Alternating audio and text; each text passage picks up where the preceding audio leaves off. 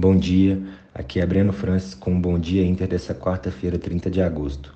Acompanhando os pares externos, o Ibovespa encerrou o último pregão em alta de 1,10%, com exterior positivo e promessa de mais estímulos econômicos na China e medidas tributárias nacionais para aumento de arrecadação.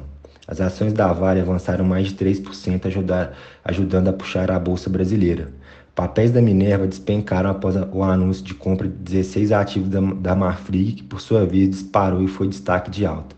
Em Wall Street, índices encerraram no azul, com relatórios outros mostrando redução no número de abertura de novas vagas de emprego e confiança do consumidor recuando em agosto.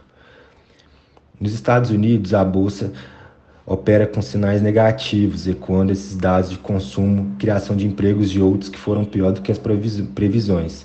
Temos na renda de hoje a leitura do segundo trimestre do PIB dos Estados Unidos e o relatório ADP de dados de emprego americano no setor privado, que devem orientar as expectativas do mercado sobre a política monetária americana. Já na Europa, após queda no índice de sentimento econômico da zona do euro, as bolsas operam em baixa. O dado sugere estagnação do PIB no terceiro trimestre, piora nas leituras para serviços, indústria, varejo, construção e na percepção dos consumidores a expectativa pela inflação ao consumidor na Alemanha e quais serão os próximos passos do Banco Central Europeu para atendimento da meta de inflação de 2% na zona do euro. Já o mercado asiático prevalece o tom positivo. A leitura no Oriente foi que a, a perspectiva de menos aperto monetário dos Estados Unidos, com o Fed deixando de precificar novos aumentos de juros esse ano e adiantando para maio o cenário de relaxamento monetário.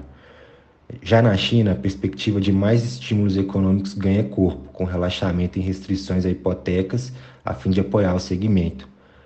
No mercado doméstico, os mercados devem se ajustar à cautela moderada nos Estados Unidos em meio à repercussão do GPM, que deve subir após quatro meses de deflação.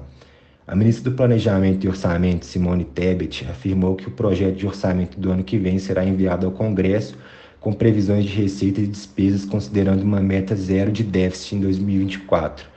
A expectativa é de uma entrevista na tarde de amanhã para explicar a proposta.